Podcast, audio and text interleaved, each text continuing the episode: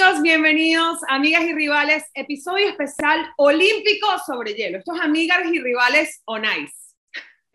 Y hoy le damos la bienvenida a una amiga muy especial que nos acompaña, bueno, además de Jen, que está de, de regreso, que me abandonó como por un montón de semanas, Marta Gómez, experta en la materia, patinadora y entrenadora de patinaje sobre hielo eh, le damos la bienvenida el día de hoy, que nos va a compartir un poquito de, de, lo que ella sabe de este deporte y todo lo que pasó, tanta polémica en eh, Beijing 2022, y eso lo vamos a debatir el día de hoy, porque bueno, hay tela que cortar.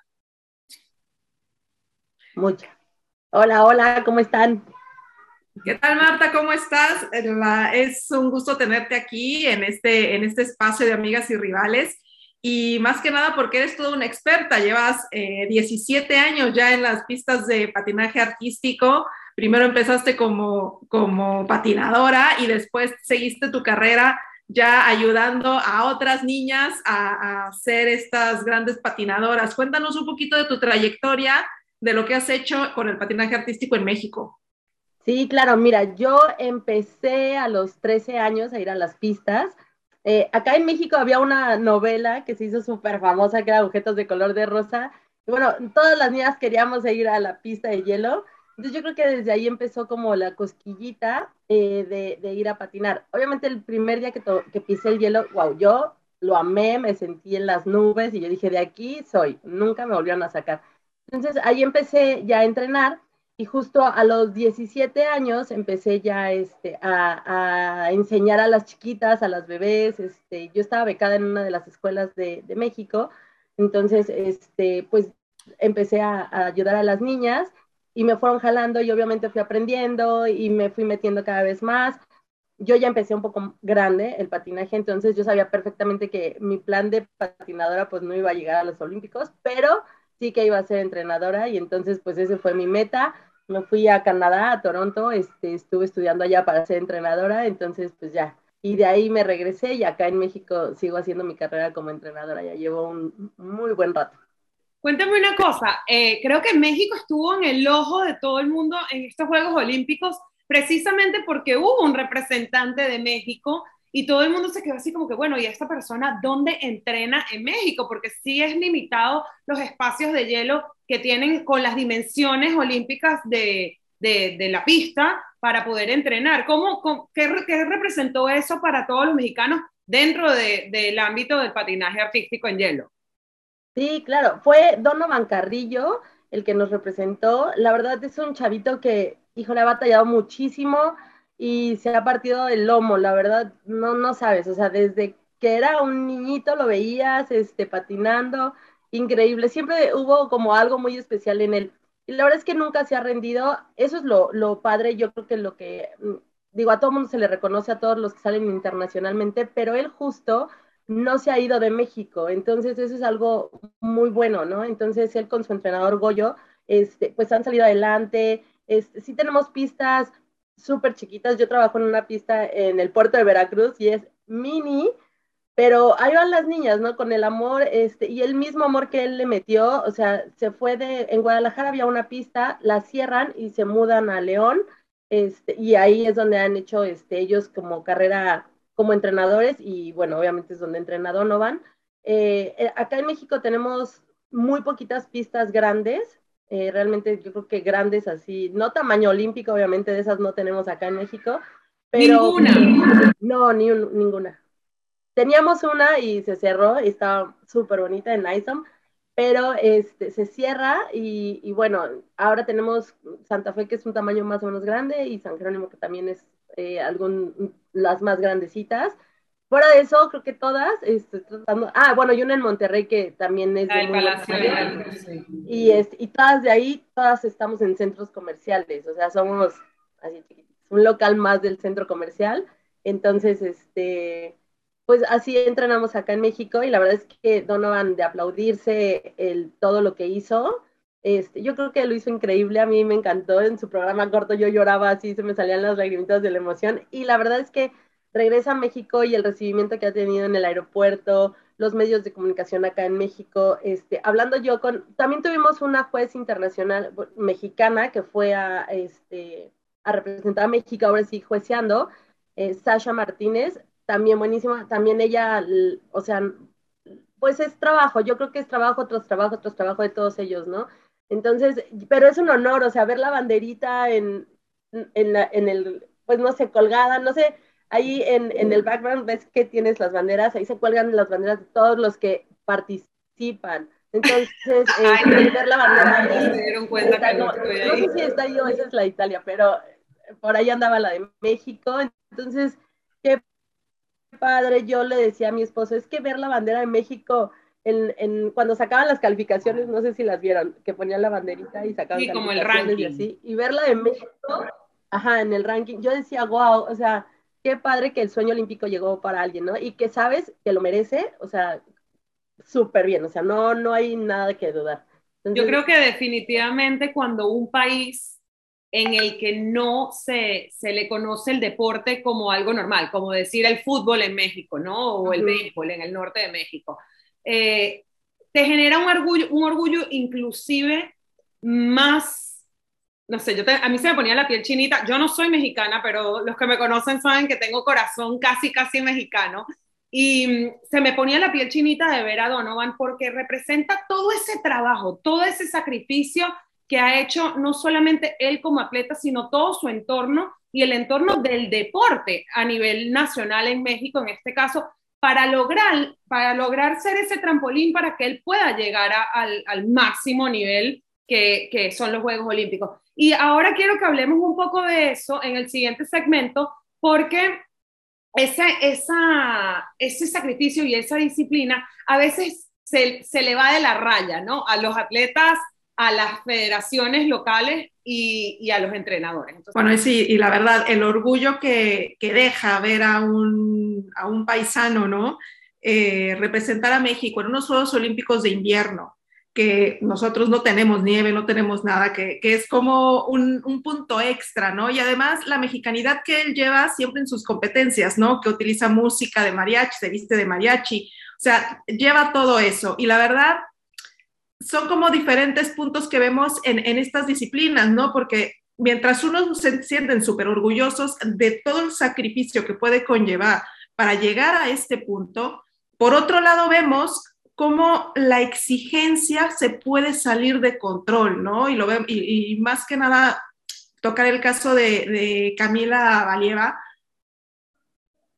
que vimos como un, un torbellino dentro de un solo personaje, ¿no? O sea, se habló de dopaje, se habló de la primera mujer en hacer un salto cuádruple eh, en unos Juegos Olímpicos, se habló de la entrenadora, que la entrenadora ha subido al podio a cantidad de, de patinadoras, pero que las vemos una sola vez y después desaparecen, por, ya sea por edad, ya sea porque se desarrollaron físicamente, ¿qué hay? O sea, Marta, háblanos sobre esto, tú que, realmente entrenas a, niñas.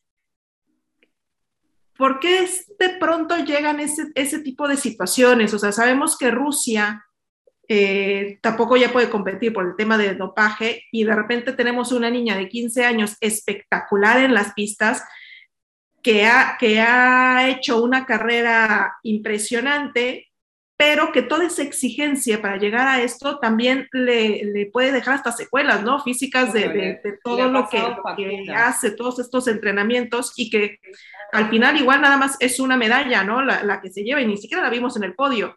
Y ni siquiera le iban a dar la medalla, sí, aunque quedara en las tres primeras posiciones, ¿no? O sea, ¿qué conlleva todo esto para, para, para una, un, un deportista? Yo, yo creo que eh, Rusia ha pasado por, y justo esta entrenadora, yo creo que esta entrenadora es una máquina de hacer este, patinadoras impresionantes. Eh, en mi opinión, a mí no me encanta, y de hecho hubo un momento, no sé si se acuerdan de campeonas pasadas que eran muy chiquitas, o sea, por ejemplo, la primera creo que, ah, se me fue el nombre, eh, Tara Lipinski tenía 15 años, después vino eh, Sarah Hughes, que también tenía 15, 16 años, entonces, eh, el comité quería no dejar participarla o que participaran tan chiquitas, porque obviamente cortan su vida profesional, ¿no? Entonces es ganan la medalla y se van. Justo lo que dices, o sea, están haciendo solo una presentación en Olímpicos cuando antes pues teníamos este, a Irina, a María, que venían tres, cuatro Olimpiadas, este, a una Michelle Kwan que también se presentó tres veces, o sea, había más carrera, ¿no? Y ahora tan chiquitas como que les cortan y justo ganan medalla y adiós. Y pasa mucho de que, eh, de hecho, eh, hay un video, luego les paso el link para que lo tengan también, que habla justo de eso, que esta entrenadora las está explotando tanto, o sea, de, que el cuádruple, el triple, esto, y vamos a hacer esta historia, y vamos a, ¿no? O sea, por lo que ganan es por lo técnico, que es impresionante, ¿no? Pero es tanto la presión que tienen que las lastima, las lastima de la espalda, o sea, Eugenia estaba lastimada de, la, de la espalda, estaba lastimada de las rodillas, o sea, todas las campeonas que han estado atrás, que fue Adelina ganó hace tres este, Juegos Olímpicos y ya no, o sea, yo creo que ya nadie, se acuerda de ellas, ¿no? Luego estaba este, Eugenia y Alina. No, yo, en otra cosa soy buena, en el patinaje. no, y así, y así en cuatro años seguramente van a llegar otras tres niñas rusas que, pues que ni siquiera las conoces, o sea, que las conoces como el año este, o los juegos. Las tres semanas de los juegos el camino llegan a los Juegos Olímpicos y te olvidas de ellas, o sea, porque ya no vuelven a estar. Entonces, sí, yo creo que la presión con Camila, que Camila es súper, bueno, a mí me encanta, es impresionante. Em, hablando artísticamente, que yo creo que también eso es algo que esta entrenadora ha estado olvidando mucho, ellas, no sé, si, no sé si lo vieron ustedes, a mí me parece que es mucho en lo técnico y en lo artístico, que es realmente parte de nuestro deporte, de repente ya no hay ese artístico, es enfocados a, que salten, a que hagan. a mucha técnica. Muchísima técnica. Entonces, que ganan obviamente por, por el puntaje, este, entonces, pero se olvidan de esa parte. Y Camila tiene, tiene el artístico, es una niña que se ve muy bonita en el hielo. Es, yo creo que no, pues, pues no debía de haber pasado esto porque tiene todas las armas para haber ganado fácil. O sea, yo creo que iba a ser Sabíamos que el podio iba a estar entre las tres rusas, perfectamente, lo sabíamos, todos lo sabíamos, ¿no? Obviamente la presión que tuvo Camila en, para la larga fue demasiado. O sea, la presión de medios, la presión de estar en el primer lugar en la corta, la presión del Comité Olímpico que le decían, si ganas no te vamos a dar medalla, o sea, ni ganes, casi, casi, ¿no? Entonces, obviamente la niña en la larga ya, ya no pudo, o sea, se desvaneció, se cayó, eh, y después de esa caída ya no se pudo levantar, o sea, fue tropiezo tras tropiezo, otra caída, o sea, muy mal. Entonces, la verdad es que terminó y explotó, lloró, este, pues fue súper triste porque si dices, como la presión de los medios, de los mismos entrenadores que estaban allá. De los adultos en su entorno. Sí, fue, fue muy feo. O sea, yo, yo sí leí muchos eh, tweets y en Instagram y así que los mismos entrenadores de las otras niñas estaban quejándose que para qué la dejaban participar, que por qué, que, que si eso habían hecho en Tokio con otra este, competidora y la habían quitado, entonces ¿por qué no la había, por qué, o sea, por qué dejarla? Marta, es un, es un poco la... Ya va, ya va, pausa, pausa, pausa. ¿no? Voy a darle una campanita a cada uno para que tomen la palabra. Ahorita vamos a continuar un tema con, o sea, con las opiniones, pero yo creo que aquí tenemos tres opiniones muy válidas de, lo que representó, del impacto que generó en cada una de nosotras tres ver a Camila Valieva desvanecerse y no solo eso, ver a su entrenadora decirle a ella salir del hielo, ¿por qué dejaste de luchar? En vez de reconfortarla. Inclusive el presidente del Comité Olímpico Internacional, Thomas, Thomas Bach, después de todo el episodio, después de la clausura de los Juegos, dijo que él se sentía muy perturbado. Yo personalmente vi todo el proceso, todos los juegos este año y así como quedé gratamente satisfecha o emocionada por, por atletas como Donovan o como Aileen Wu de, China que, en esquí, que representó a, bueno, es americana, pero representó a China en, en esquí.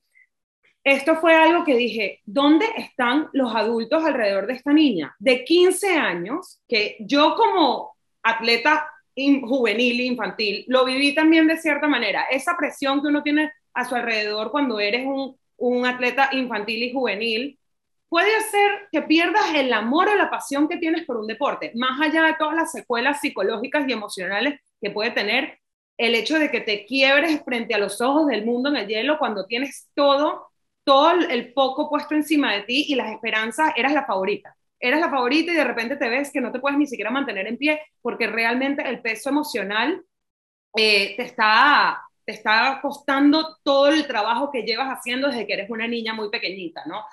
Eh, la manifestación del presidente del Comité Olímpico Internacional creo que es importante y en mi opinión sí considero que para jugar, para competir en unas Olimpiadas, un, tiene, el, atleta tiene que tener cierto desarrollo emocional más allá del físico. Entonces sí considero que elevar la, la edad mínima para competir en unos Juegos Olímpicos es algo que sí se tiene que tomar en consideración, sobre todo después de lo que hemos visto en las pasadas Olimpiadas de verano y ahora en, los Juegos Olímpicos de invierno en Beijing. Eh, está demasiado recurrente las situaciones. Em, igual pasó con Simone Biles el, el verano pasado, eh, con Naomi Osaka, o sea, ya es como muy recurrente, sobre todo la presión que se pone, no voy a decir en las mujeres nada más, pero sobre todo en, en las mujeres, ¿no? Tan pequeñitas y, y con tanta presión y, y, parece que no tienen adultos responsables a su alrededor. ¿Ustedes qué opinan? Sí, más, eh, más que decir un adulto responsable, yo diría que la ambición del adulto, responsable por, eh, por, conseguir realmente esa gloria, porque también es parte de, o sea, no nada más gana la, la, la deportista, también gana el entrenador. Y los padres. Entonces, es, es una ambición pero igual y los padres no se dan tanto cuenta como en el, en el caso de, de las de las eh, he visto padres que se vuelven locos porque están, son padres que a veces canalizan los, los padres, de los hijos. Sí, pero a los padres les llega igual alguna otra comunicación y lo vemos con el caso de las gimnastas, ¿no? Hasta que ellas no, hablan, ¿sí? Marta. Lo, lo, mismo con las patinadoras, al final ellas tienen un contrato con esta entrenadora, entonces la que va a decidir por, por las niñas va a ser la entrenadora. O sea, que son como, una, son como unos roboticos. De hecho, a mí me impactó muchísimo verlas, que todas las tres que competían bajo, bajo ella, o sea, las tres que, que las entrena ella, todas iban en cada, en cada programa, en cada día, iban peinadas igual, maquilladas igual, los, los, los, los atuendos eran súper parecidos. Son como robóticos. Es, un poco ver eh, hasta dónde llega la ambición del entrenador hasta dónde llega la ambición del comité que las dirige y también en qué manera las están respaldando, porque tú vas a entrenar gente para que gane una medalla. ¿A qué costa? ¿A qué precio? Y también, ¿qué les estás dando? Porque por lo menos psicólogos deben de tener y por lo menos sesiones de psicólogos deben de, de, ser parte del entrenamiento. ¿Por qué? Porque son muy jóvenes porque son muy jóvenes y también necesitan que alguien las guíe mentalmente. Ahora, no sé si a esto llamarlo una explotación, o sea, el, caso del, método Eteri, ¿no? Una, una explotación de menores, deportistas menores, porque al final lo que está, están sacando deportistas como tortillas, como pan caliente, y después, ¿qué pasa con estas niñas? O sea, lo que decíamos, hay casos de, las que tienen problemas incluso hasta de anorexia. Claro. Porque no se les está dando, en mi, en mi, para mi gusto, o sea, un entrenamiento completo, un entrenamiento psicológico, un entrenamiento físico y también que vea por el futuro de esa deportista, porque no puede ser que algunas tengan lesiones de por vida por haber entrenado al grado para poder llegar a ganar una medalla. Claro. Marta, tú, para cerrar, ¿qué, qué, habrías hecho tú diferente? Híjole, es que yo sí soy de un método súper diferente. Mira, yo entrené eh, mucho tiempo en Canadá también y yo vi eh, la psicología del deporte en Canadá es bien diferente. O sea, yo creo que siempre era eh, decirle al, niño, eh, estás mal en esto, pero también tienes bien esto. Y esta señora yo creo que siempre es recalcar lo malo, lo malo, lo malo, lo malo. Tan así que la que quedó en segundo lugar, Alexandra Trusova, también hizo un berrinche impresionante porque no quedó en primero, porque fue la primera niña que hace cinco cuádruples en la larga, ¿no? Y como que ella dijo, o sea, hice cinco cuádruples cuando la de primero no hizo eso, y al final no gané primer lugar, y fue un boom, o sea, le gritó a la entrenadora, fue donde ya sacó todo. Yo creo que más bien ya hay muchos problemas ahí internos eh, fuertes, eh, pero yo creo que lo primero que tienes que hacer es acobijar porque al final la relación entrenador-patinador es súper fuerte, o sea, como Donovan y Goyo, ellos son, o sea, así. Un equipo. Son uno mismo, ¿sabes? Ellos, y Goyo siempre, digo, perdón, Donovan, cuando lo entrevistan y todo, siempre le da su lugar a, Goyo. Y yo creo que acá lo vimos, ¿no? O sea, salía eh, Camila y yo en ese momento, o sea, de que ya no hizo nada en su rutina, me dijo, la abrazas, lloras con ella, este, no sé, es diferente. Y esta mujer fue así como, mm, súper fría. No, o sea, Trusova que hizo una rutina de cinco cuádruples, bueno, yo hubiera gritado así, ¡ah, he gritado con ella. Yo creo que esa es la diferencia también de la naturaleza, ¿no? La, naturaleza y la cultura. Pero eso hace que nos sintamos orgullosos de ser latinos, de tener a un atleta latino rompiendo paradigmas en una disciplina que no es natural de nuestros países, nos hace sentir más orgullosos y también lo notamos, que los atletas van a competir, pero también van a disfrutar, más que llevar toda esa presión encima. Y la verdad es que aplausos para ustedes, para los mexicanos, por ese orgullo de haber tenido a Donovan en, estos Juegos Olímpicos y feliz de tenerte aquí el día de hoy, Marta. Muchísimas gracias por tu experiencia, por tu sabiduría. Jen, un placer como siempre. Bienvenida de vuelta, amigas y rivales, y nos vemos aquí la próxima semana. Muchísimas gracias a ustedes. Un beso. Bye bye. bye. Adiós.